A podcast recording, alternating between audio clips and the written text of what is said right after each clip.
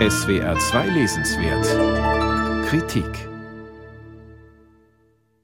Der Anthropologe James Sussman hat im afrikanischen Busch einen Stamm von Jägern und Sammlern getroffen, der noch bis vor wenigen Jahren so lebte wie der Homo sapiens die allermeiste Zeit über, seit er die Erde bevölkert. Es ist ein gutes Leben, das der in Cambridge lehrende südafrikanische Wissenschaftler aus der Nähe kennengelernt hat. Nur 15 Stunden in der Woche verbrachten erwachsene Stammesmitglieder mit Arbeit. Den Rest der Zeit nutzten sie, um sich zu regenerieren, um Hobbys zu pflegen und für das soziale Miteinander. Erst vor rund 15.000 Jahren wurden Menschen sesshaft und begannen Ackerbau und später Viehzucht zu betreiben. Die sogenannte Neolithische Revolution gilt als Entwicklungssprung. Die betroffenen Menschen aber zahlten Sussman zufolge einen hohen Preis für den Fortschritt. Ihre Lebenserwartung blieb deutlich hinter der von Jägern und Sammlern zurück. Für allzu oft nur spärliche Erträge rackerten sich die Bauern tagtäglich auf ihren Feldern ab. Denn jeder Zuwachs an Produktivität wurde durch ein stetiges Bevölkerungswachstum aufgefressen. Sussman beschreibt einen Teufelskreis. Anders als viele Jäger- und Sammlergemeinschaften gönnten sich Ackerbauern kaum Pausen. Das Urvertrauen, das Jäger und Sammler in die Fruchtbarkeit ihrer Umwelt hatten, kam den frühen Bauern abhanden.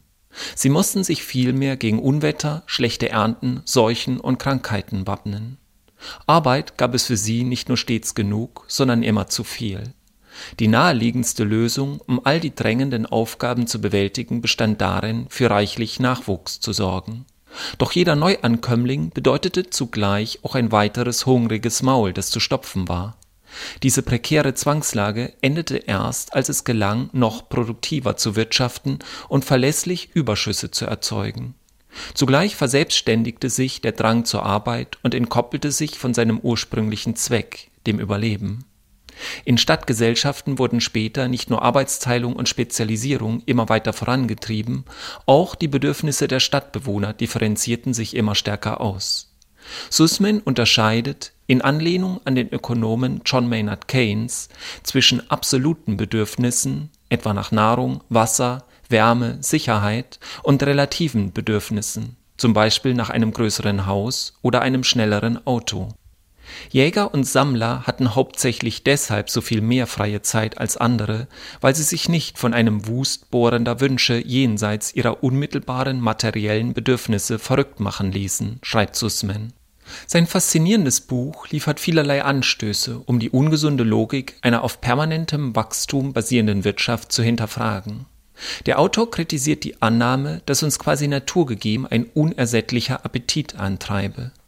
Da der Hunger nach mehr auf begrenzte Ressourcen treffe, würden wir permanent zur Arbeit genötigt, so lehrt die klassische Ökonomie. Sussman konzentriert sich stattdessen auf eine sozialanthropologische Betrachtung. Und die ist ergiebig. Der Anthropologe nimmt seine Leser mit auf eine so spannende wie lehrreiche Reise durch die Menschheitsgeschichte. Erst der Erfindung der Landwirtschaft und der damit einhergehende Bevölkerungszuwachs, so lässt sich bei ihm lernen, sorgte für Knappheit.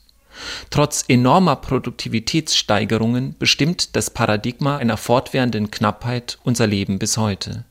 Denn der Reichtum, den wir erwirtschaftet haben, ist ungleich verteilt und die relativen Bedürfnisse sind immer weiter gewachsen. James Sussman plädiert keineswegs für eine Rückkehr zu einem wie auch immer gearteten ursprünglichen Zustand. Den Drang zur Verausgabung, also die Neigung, überschüssige Energien in harte Arbeit oder lustvolle Hobbys zu investieren, sieht er als naturgegeben an. Darüber hinaus macht er klar, was wir unserer Neugier und unserem Fleiß verdanken. Sein augenöffnendes Buch hält indes zugleich dazu an, einem überzogenen Anspruchsdenken zu entsagen und unsere rastlose Energie und Kreativität zu nutzen, um Ideen für ein besseres Leben zu entwickeln.